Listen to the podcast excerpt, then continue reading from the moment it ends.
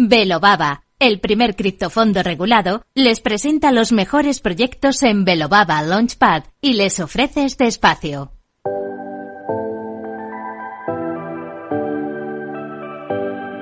La entrevista del día. Bueno, pues ya tenía ganas de tener por aquí a los amigos de Velobaba. Tenemos a Adrián Sánchez, analista DeFi de Velobaba, Albert Salvani, consultor estratégico también de Velobaba, con los que vamos a hablar un poquito del mercado y además nos van a contar sus novedades, que eh, van a estrenar un nuevo posgrado DeFi Pro y además un Master Trading. Y vamos a hablar de todo esto y mucho más con ellos. ¿Qué tal? Muy buenas tardes, encantado.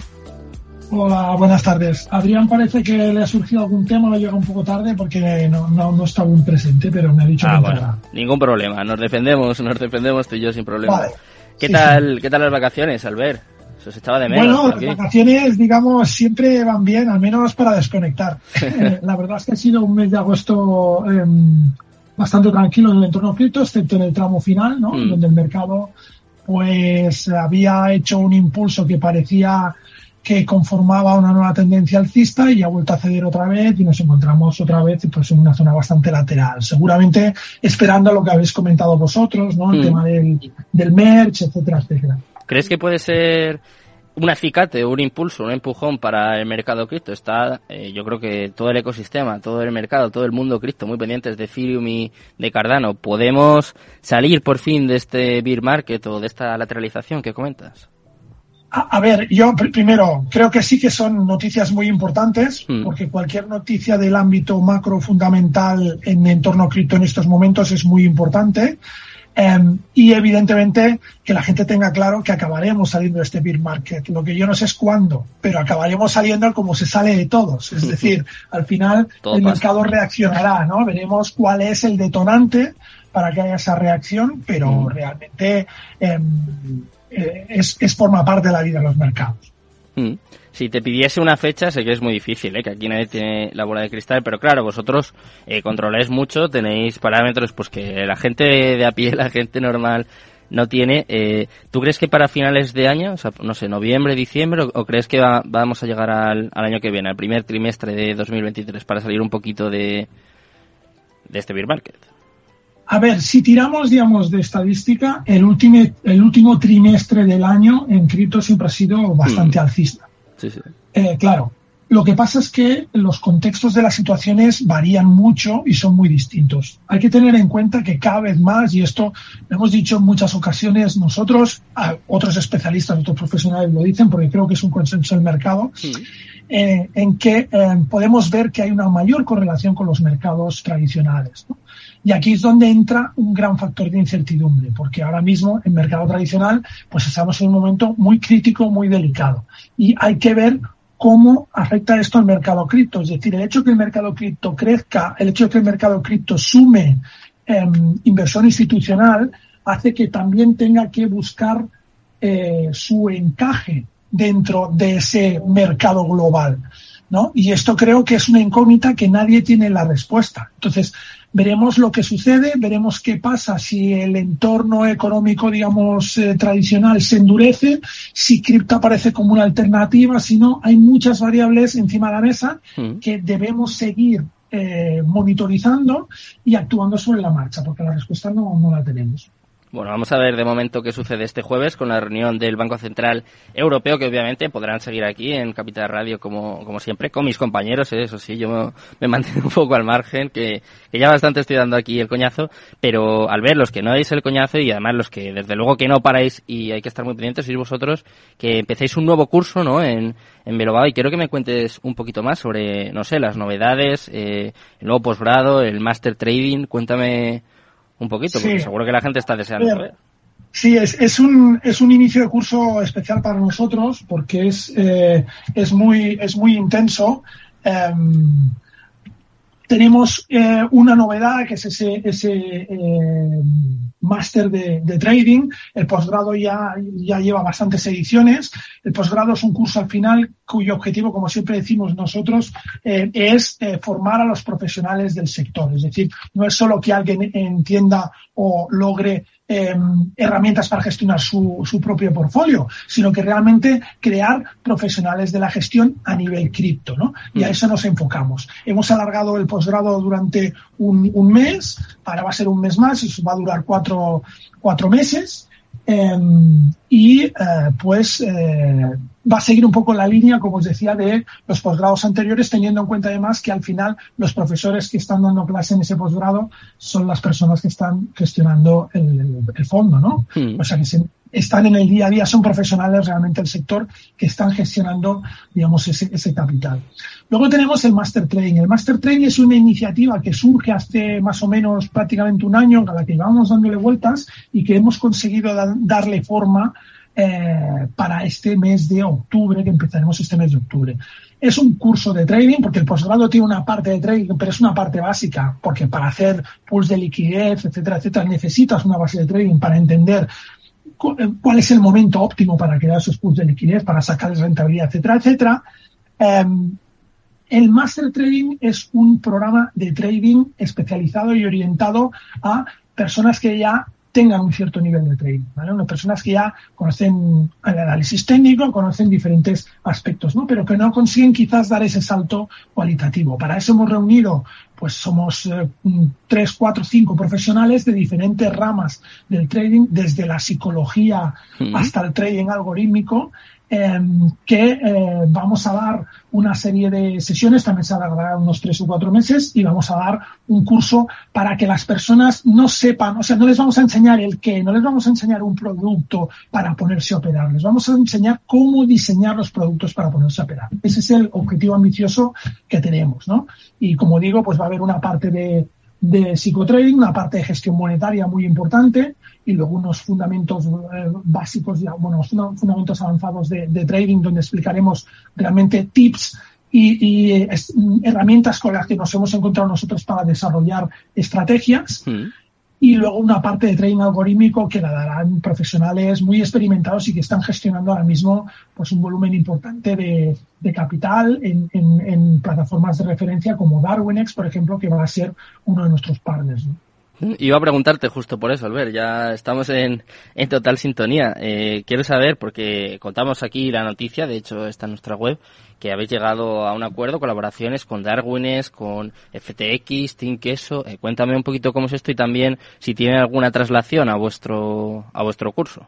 A vuestros cursos. Bueno, al, final Darwinex es una plataforma, digamos, eh, que eh, permite el eh, pues eh, desarrollar tus estrategias, ejecutar tus estrategias y tiene una parte que yo siempre había echado en falta en la mayoría de brokers, que es una parte de análisis, de, de análisis forense, digamos, o de, o de evaluación de herramientas de calibración de la efectividad de tus estrategias. Es decir, tiene un montón de ratios donde mm. tú puedes analizar realmente qué rendimiento tiene tu, su estrategia. Y eso lo utilizan para qué? Para que además de que tú puedas invertir eh, en tus propios sistemas, puedas, a través de esos ratios, identificar traders que realmente hacen las cosas bien y realmente tienen un sistema robusto para invertir en sus sistemas. ¿vale?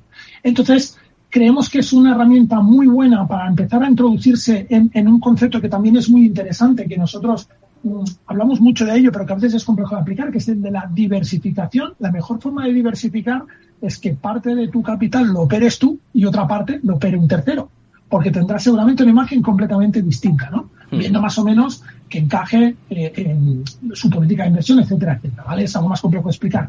Pero realmente la base un poco eh, sería esa. Entonces, aquí pueden eh, diversificar de una forma, digamos, segura, auditada, y, y nos, Darwines nos ofreció la oportunidad de realmente presentar este producto que creemos que es muy bueno, que lleva muchos años funcionando, que por cierto ahora, ahora abierto o tiene regulación ya en CNMV, Mm. Y, bueno, y a partir de ahí, pues incluso traders de los top que están trabajando en Darwinex, pues vendrán a darnos eh, masterclasses y va a darnos unas sesiones o un programa para desarrollar, por ejemplo, trading algorítmico, dar las bases de trading algorítmico, partiendo siempre de una base, que es que el trading algorítmico, la gente tiene el concepto de que para utilizar trading algorítmico hay que saber programar, y eso no es bien bien así. Es decir, evidentemente tú puedes desarrollar tus sistemas de trading y luego ejecutarlos y gestionarlos, o puedes encargar el, diseño y la programación de esos sistemas de trading a un tercero que tenga los conocimientos tecnológicos, pero tú luego necesitas un conocimiento para poder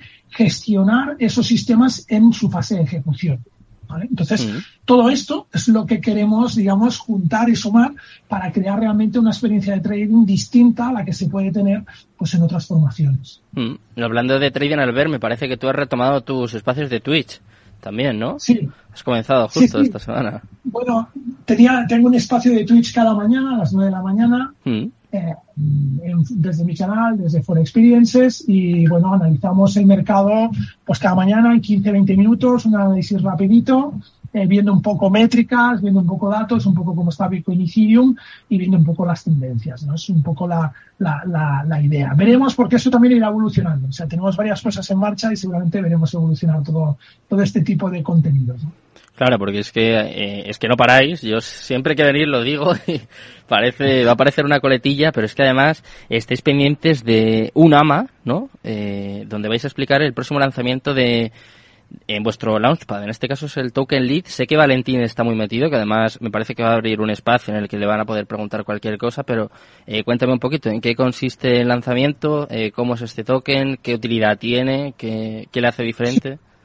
A, ver, em, lástima porque Adrián es el que tenía toda esta información, pero yo lo, que sí que te puedo decir es, eh, es el próximo lanzamiento de nuestro Launchpad. Mm. Eh, la gente que esté en nuestro Launchpad, pues a través de la compra del token de, de BitBCN podrá acceder en condiciones muy ventajosas a comprar este, este token Lead, ¿vale? Que es el token de Lead Black, que es una plataforma sobre todo dedicada al tema del gaming. Ya sabéis que nosotros tenemos mucho interés y tenemos el foco muy puesto en este sector del gaming porque creemos que va a ser una de las puntas de lanza de la adopción de blockchain. Entonces, eh, pues eh, es, digamos, la apuesta que, hacemos desde Belobaba, la apuesta eh, es realmente em, apoyar este tipo de plataformas y este tipo de proyectos que favorecen mucho ese, esa penetración de esa tecnología dentro de un sector como, como, como el gaming. Mm, ¿Tiene algo que ver con la colaboración con Team Queso? ¿Va un poco por ahí o...? no, no, es algo, es algo diferente en, digamos, en, en Tinkeso sí que es verdad que es, es, una plataforma de blockchain gaming la que tiene Tinkeso, que es TQ Olimpo, y nosotros estamos eh, eh, pues, participando en TQ Olimpo. ¿no? Eh, sería un poco, habría sinergias entre esas dos plataformas, ¿no? Serían parecidas. Em, y nosotros lo que intentamos es estar presentes en ese sector porque para nosotros, lo que te digo, a, un año vista, dos años vista es completamente estratégico. Ya que te tengo por aquí, Albert, y que nos quedan todavía un poco más de cinco minutos, voy a aprovechar para preguntarte sobre el evento de Mundo Cripto. Nos advertiste a Valentín y a mí, no sé si esperabas, no sé, toda la polémica que se generó alrededor, eh, sobre todo antes del evento, pero todavía después ha habido mucho de, de lo que hablar. No sé qué te parece tanto lo que sucedió antes como lo que sucedió en el evento como lo que ha sucedido después. No sé si te lo esperabas. A ver, yo me lo esperaba en parte. Sí que decir que al final yo creo que soy una persona que intento no irse a los extremos, en el sentido de, em, yo creo que la CNMV comete un error al hacer lo que hace, pero eso no quiere decir que yo piense que el evento de Mundo Cripto tal como estaba diseñado, pues está, era perfecto y tenía que hacerse así. ¿vale? Entonces, yo creo que al final em, el evento de Mundo Cripto, como vieron algunos de los economistas y actores o, o reputados del sector financiero que acudieron ahí, era una puerta muy buena para acceder a un público que normalmente no te escucha, que normalmente no te oye, ¿no? Y era un momento ideal para intentar dar un mensaje un poco más equilibrado.